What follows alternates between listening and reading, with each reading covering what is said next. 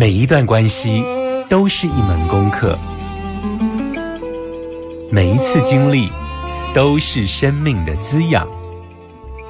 世界上最重要的东西，往往用眼睛是看不见的。One, two, three, four. 那我们就用听的吧。今夜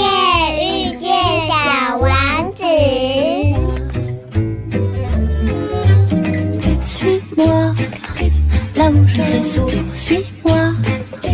Et si je suis pas, suis-moi, là où je suis libre.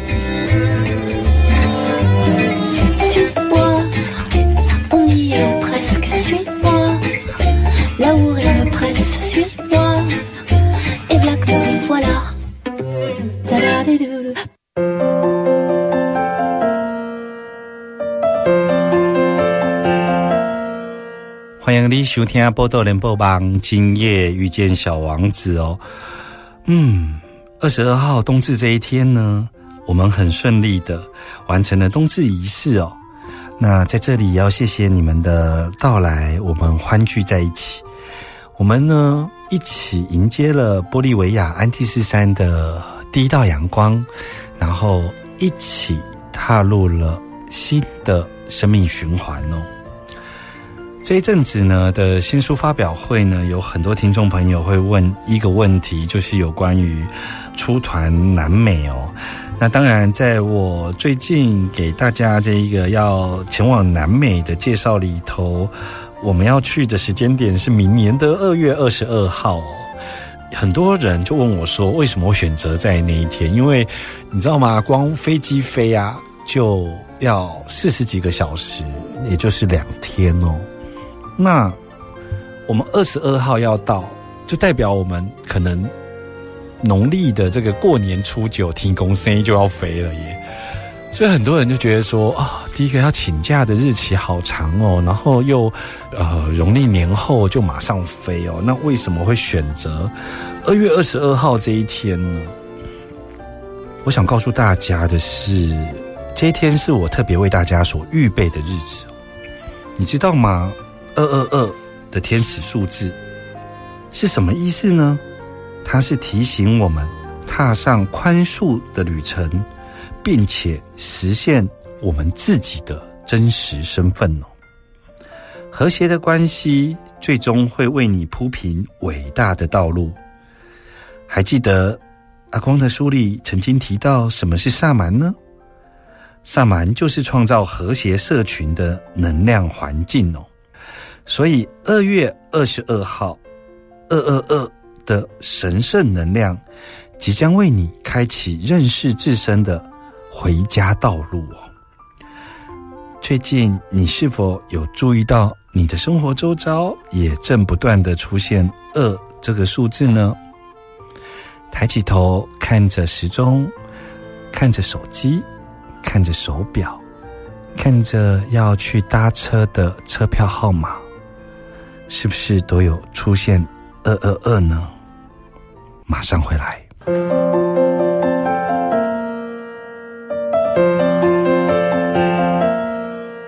欢迎你多登来波多连播帮，今夜遇见小王子，我是阿光哦。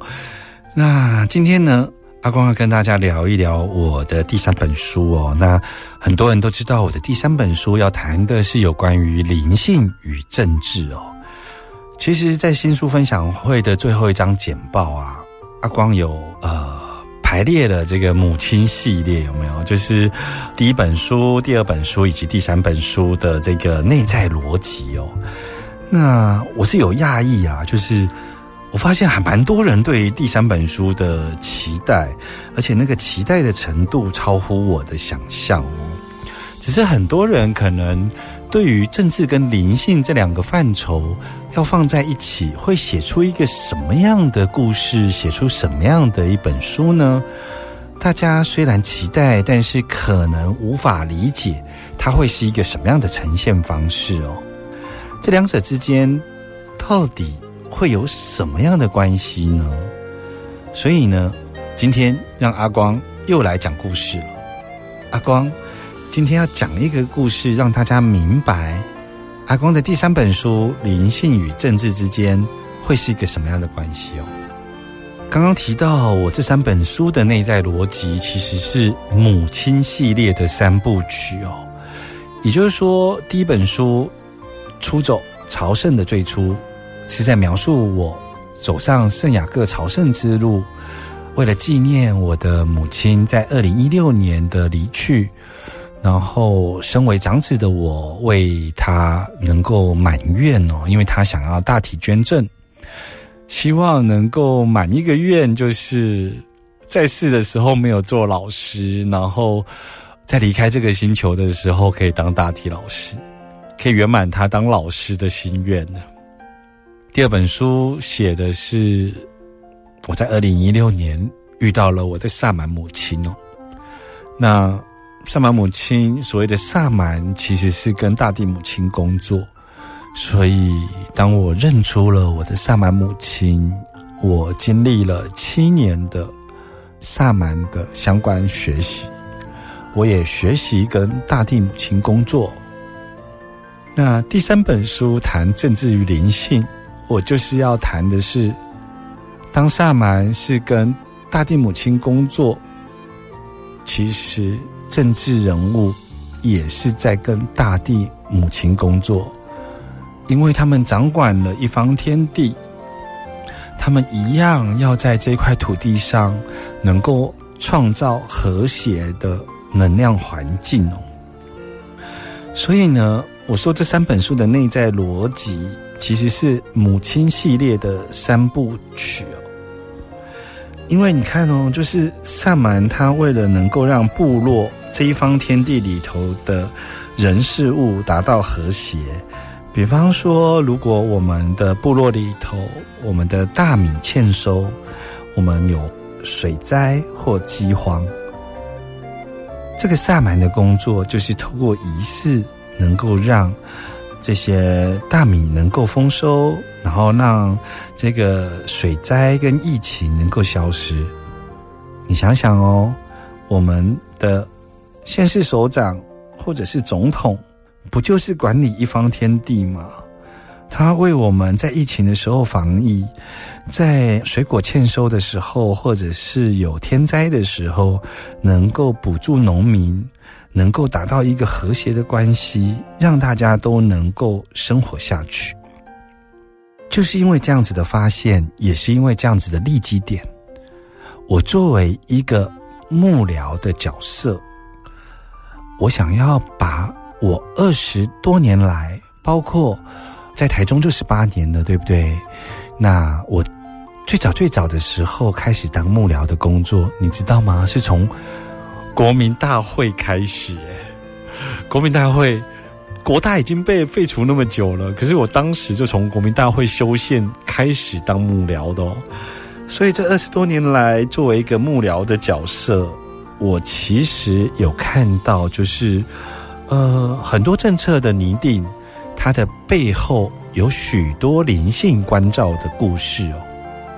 我不是要去扯灵性世界里头跟政治工作之间的好像类比，而是我要谈的是很多政治人物他的执政决策，他的背后其实是有灵性的关照在里头，而这个部分。很难透过主流媒体，或者很难透过所谓的文宣，来告诉大家为什么我提这一个政策哦。再来就是，你想想看哦，我们台湾每两年就一次选举，我们常常在上身心灵课程的时候，会非常重视我们自己的神圣意图，重视自己的意念。可是，在选举时候的造市场。像今年总统大选，每一场造市场都是超过三万五万的大型造市场，而这一群人，他们的念头一致，他们将会吸引什么样的灵性世界的东西下降到我们的物质世界呢？所以，怎么可能灵性世界跟政治？没有关系呢。在接下来，我要跟大家透过一个故事来谈谈政治与灵性。马上回来。今夜遇见小王子，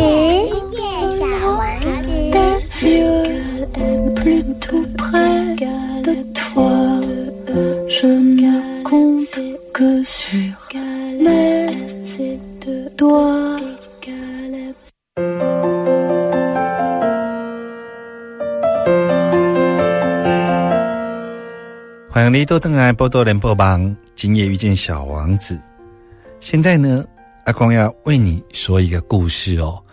那我们先来听完这个故事之后，我们再来谈一谈这个故事的背后为什么能够啊、连到政治与灵性的这样子的范畴里头哦。不少听众朋友，你知不知道在台湾有个战水英雄的故事哦？在清道光二十五年这一年哦，在西元其实就是一八四五年农历的六月七号，比较多人比较常听到的是八七水灾，对不对？其实，在六月七号这一天，在云林这个地方，也就是台西，遭受到了台风的侵袭哦。那当天呢，除了台风侵袭之外，雷雨大作，导致呢山边呢引发山洪，沿海地区呢甚至引发海啸。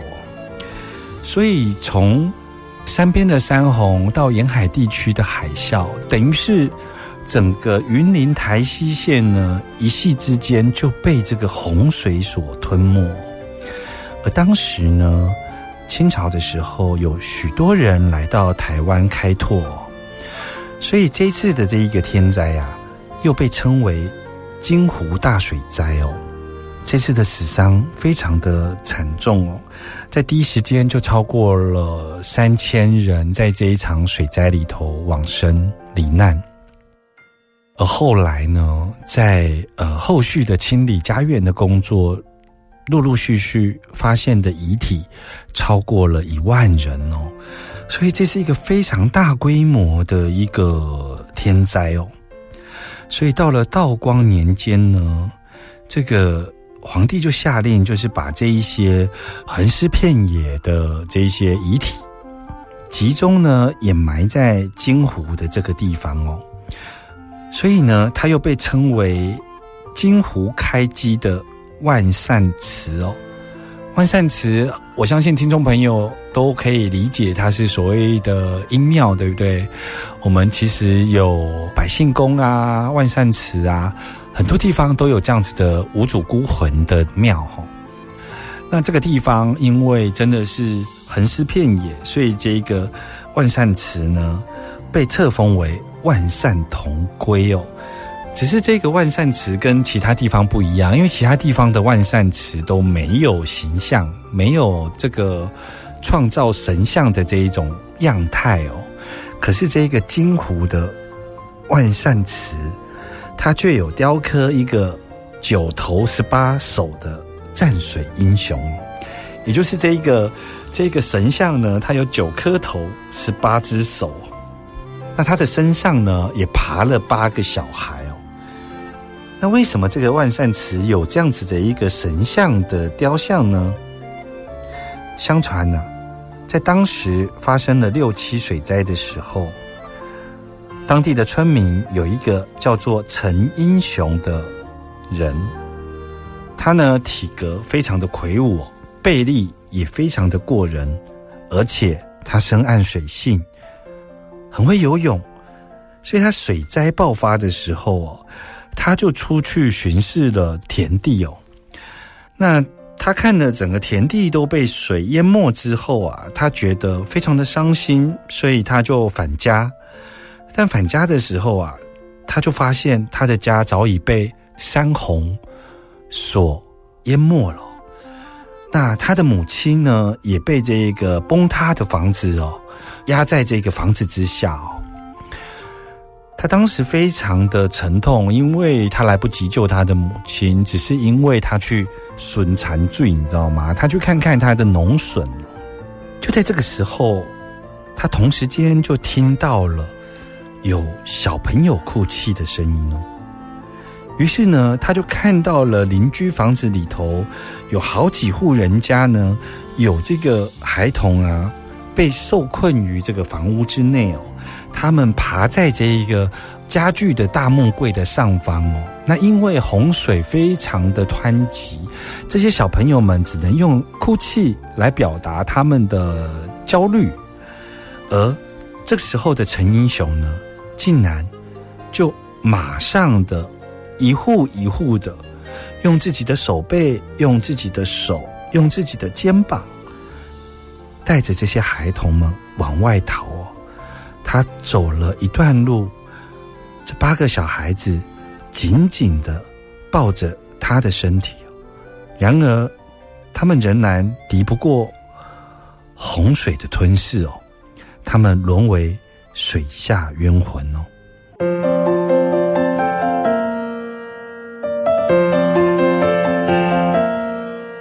欢迎继续到登来南波多联播网，今夜遇见小王子哦。刚刚跟大家啊，简单的说了一个故事，有关于战水英雄哦。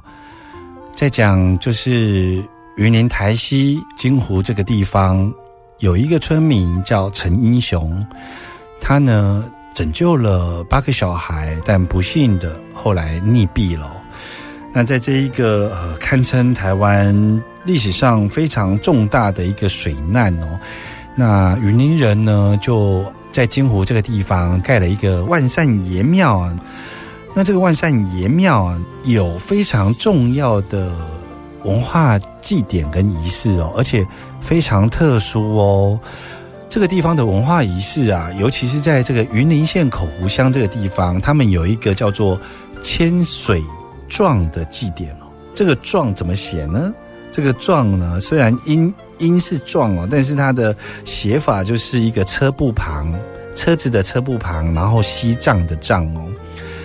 这个呢，千水壮是台湾规模最大的一个水难的记忆，你知道吗？这一个啊，也是全台唯一因为实际的一个历史事件而流传下来的民俗记忆，所以它非常的珍贵，因为它。这一百多年来，他们都用千水状的这个仪式呢，然后整个村民啊、乡民都投入哦。那为什么这么说呢？是因为我们有很多的仪式都是呃来自于道教的科仪，但是我们的很多祭典都来自于可能是中国那一边所流传下来的一些传说或者是事件，而云林县口湖乡这个地方。因为六七水灾而开始的这个文化祭典，是唯一一个台湾因为历史事件而发展出来的民俗祭典哦。它呢展现了道教的科仪哦，因为啊，这个所谓的千水状啊，其实就是来自于道教里头有一个科仪，就是他们在超度。呃，所谓的这一个血状跟水状哦，一个是流血的血，然后一个是那个水灾的水，这两种。因为道教的科仪在血状的部分啊，其实是超度以往有很多这个妇女因为呃难产而过世，那当时的医药都不发达。所以很多妇女其实，在所谓的生产都是生西蒙，你知不？就是它是一个生死交关的片刻。那水状呢，其实就是超度所谓的溺水的往生者这些亡魂哦。那千水状呢，很特别的是，它是由家家户户自行又透过这个纸糊的方式哦，然后用竹子。圈成这个长圆筒状哦，然后呢，这里头会表达出他们对于自己认识的这个世界观哦，也就是民间宗教或者说道教科仪在制作纸糊的这个水状的时候呢，它同时就已经呈现了他们所相信的世界观哦。因为啊，在这个圆筒状的纸糊的水状上面呢，它就是有三层哦，而这三层分别是最下层的水，然后中层的阴间，以及最上层的天堂。有一点像我们讲的三盖宫，或是那个上元、中元、下元，有没有？下元是不是就是水观大地？有没有？它其实是一个整合的世界观哦。那万善爷庙啊，除了千水状是非常重要的文化仪式以外呢，另外一个就是从云林各地啊，他们都会在六月七号这一天呢，包括口湖啊、四湖啊。这一些村民，他们呢就会用这个传统的扁担，然后以挑饭菜的方式哦，然后用徒步的从不同的村庄，然后往金湖万善爷庙啊来祭拜哦。而他们的祭拜的概念，并不是祭拜一个无主孤魂的概念哦，他们的祭拜的概念是祭祖的概念，因为往生者虽然不见得每一个。都能够明确的知道身份，因为是发生在水难，对不对？但是呢，这一些都可能是他们的祖先呢，因为都是村民嘛，都是自己的上一代嘛，或自己的上上一代啊，所以啊，在云林呢，六月七号这一天，在金湖周边的乡村。大家那个场面是非常的壮观哦，成千上万的人，他们都会挑着这个扁担，那扁担的竹笼里头会放着这个饭担，就是放着要吃的饭，挑着这个扁担，然后排成长长的人龙，然后从四面八方，然后走向这个金湖的万善爷庙来进行。祭祖的仪式哦，所以无论是挑扁担进祖，或者是牵水状，这两个非常重要的民俗祭典，都是因为在这个地方发生真实的历史事件，也就是六七水灾。那么，听完阿光讲了故事跟文化仪式，跟政治与灵性有什么关系呢？马上回来。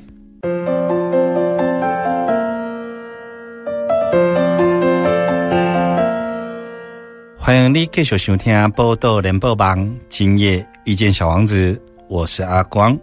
在刚刚呢，我们介绍了战水英雄陈英雄的事迹以及故事，然后我们也介绍了因为呃战水英雄的背景。六七水灾所衍生下来的文化仪式哦，包括千水状以及搭崩大祭祖灵的文化传统。那介绍完这两个文化传统以及战水英雄的故事之后呢，到底这个跟政治与灵性有什么关系呢？让我。再来为您说一个真实的故事。我的老板林家龙，他后来去当了交通部长，对不对？他在担任交通部长期间呢，他呢去考察了一个地方，那个地方叫做口湖休息站哦。那这个是西滨快速道路的一个休息站哦。那因为我的老板林家龙他是云林麦寮人哦。云林人从小可能都有听过老一辈的人讲到六七水灾，但是毕竟不是在自己麦寮的故乡哦，所以呢，经常有耳闻相关的习俗，就像是我自己作为一个基隆人，我以为只有基隆有这个放水灯的这个仪式哦。因为我们基隆的中元节放水灯的仪式非常的历史悠久，然后也符合这个道教的科仪。阿公每次去看，都会真的看到说，呃，来自于这块土地，也就是说，基隆港作为一个天然的渔港，很多呃上一代的父执辈因为出海捕鱼而没有回来，所以一路就衍生了邀请他们来陆地上来普渡，然后吃一顿好的。在中元节这一天，我们其实做这件事情看似普渡，其实家家户户都在这过程中希望能够祭祖的概念在里头。而这一次谈到了战水英雄，我才知道原来台湾其他地方也有放水灯的仪式哦。那说回来，就是呃，我的老板他在规划西滨快速道路的口湖休息站的时候啊，他去敞勘这个地点。那这个地点的旁边呢，刚好就是金湖万善爷庙。那他就回想起来，他小时候呢有听过这个故事，于是他去参拜之后呢，他又。听了当地的耆老告诉他们有关于千水状以及大蹦达祭祖先的这个民俗活动，在那一年呢，他的心中就想起了一件事情，就是我作为一个云林的后代子孙，我到现在才真正了解这个文化典故哦。那当时刚好就是在疫情期间。你知道吗？就是当台湾正在面临疫情的考验的时候啊，这个战水英雄的故事，刚好就是一个集体台湾人民在面对苦难，但是呢，却能在里头看到人性的光辉。那甚至于后来的文化仪式以及祭典，都充分的表现出我们台湾人呐。对于一个苦难的事件，如何转化成互相照顾的一个祭拜仪式哦？那当时的林佳龙部长，他就觉得说：“哎，这样的故事呢，从来没有被人家知道，只有在少数的文史工作者之间被歌颂着。”于是呢，他就找了九天哦，然后就开始。希望能够以表演的方式来呈现这一个战水英雄的故事哦。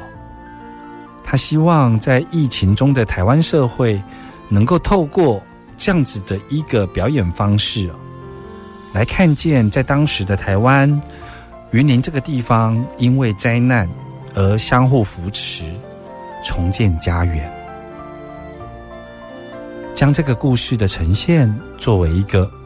集体疗愈的机会哦，我想，这个就是公演的意义吧。在我们学习身心灵的课程当中，我们明白苦难的意义，往往在整个大的神圣计划中会被凸显出来哦。像是我们学习的系统排列、和谐的社群关系里头，不该有人被排除在系统之外哦。更何况是真实发生在我们这一块土地上的历史事件呢？它更应该被看见哦。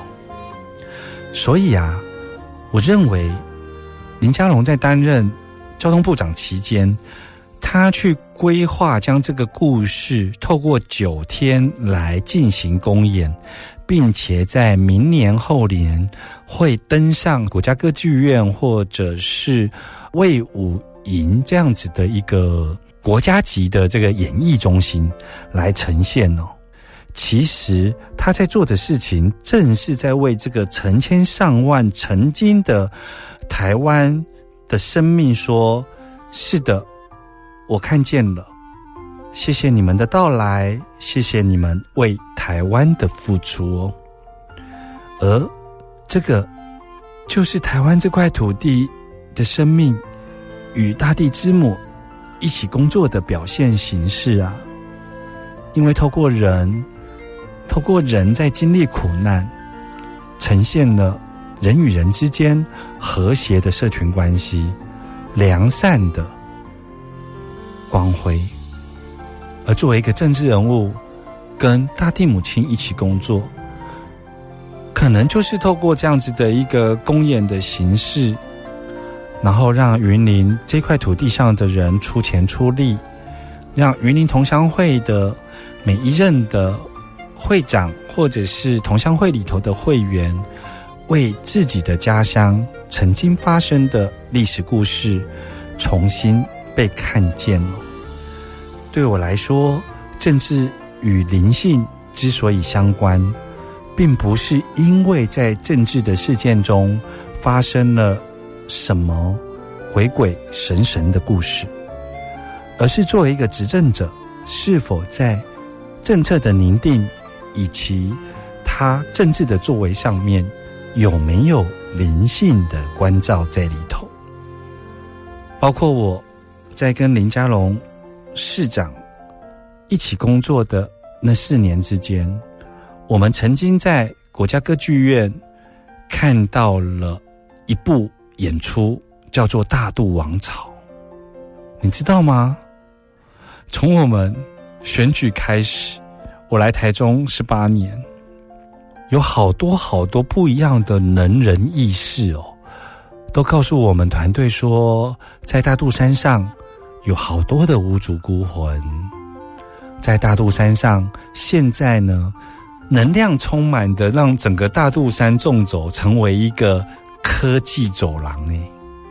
许多隐形冠军都在大肚山这一块土地上成为世界第一。好多好多的巧合，好多好多的森林都在大肚山的这块土地努力哦。可是，却有。一大群的生命曾经在我们台湾的历史上出现过，可是却没有人记起他们。所以当时的林佳龙市长呢，就合作了一出大渡王朝的故事，从演员们的衣服都是重新依照当时的历史所制定哦。当时在国家歌剧院上演的时候，看似一场艺文活动，但其背后的灵性关照，端赖执行者的世界观，以及对灵性世界的认识。所以今天透过这样的一个故事，来告诉大家，其实我的第三本书就是要以我二十几年的政治幕僚工作。在这个圈子所看到的所有的政治行为背后，都有灵性的关照在里头。